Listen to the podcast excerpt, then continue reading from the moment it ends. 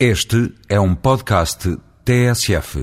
É comum afirmar-se desde há décadas esta parte que a economia portuguesa é uma pequena economia aberta.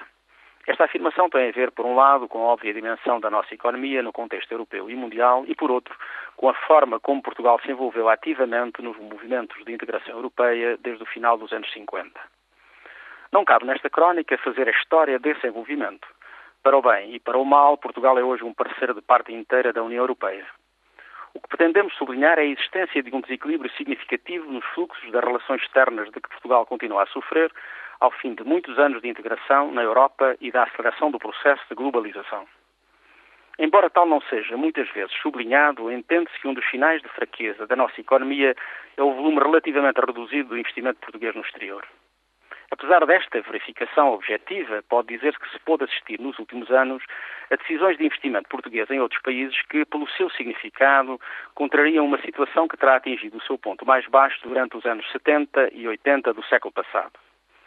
Posteriormente, as empresas portuguesas, contando ou não com a cumplicidade do Estado, acabaram por investir volumes consideráveis de capital em outros países, designadamente no Brasil, em Angola, em Moçambique e em Espanha.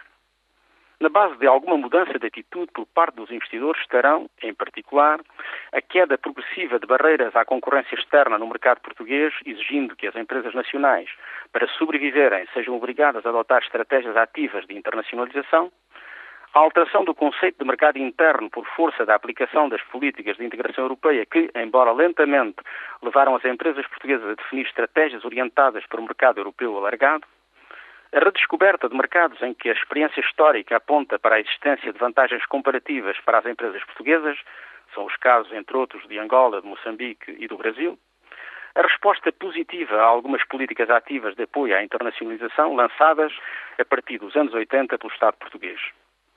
Não é raro ouvirem-se críticas de cada vez que uma empresa portuguesa decide investir no exterior.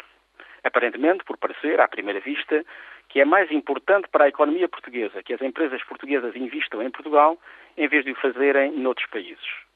Numa economia globalizada, as empresas têm que atuar no mercado global para poder defender os seus mercados naturais. Para tal, torna-se decisivo que as empresas possam dominar, com a segurança possível, a sua cadeia de valor. Neste contexto, a realização de investimentos ao longo dessa cadeia é cada vez mais uma decisão estratégica. Depois de um período em que os problemas ligados às políticas de apoio à internacionalização não pareciam estar na agenda dos atores públicos e privados, assiste-se novamente um interesse renovado nessas políticas, quer por parte das empresas, quer por parte do Estado. Tal acontece no momento em que se vai tendo conhecimento de casos de sucesso cuja força e consistência parecem inquestionável. É um bom indicador a acrescentar ao que nos é transmitido pelo comportamento global das exportações portuguesas desde há cerca de ano e meio a esta parte.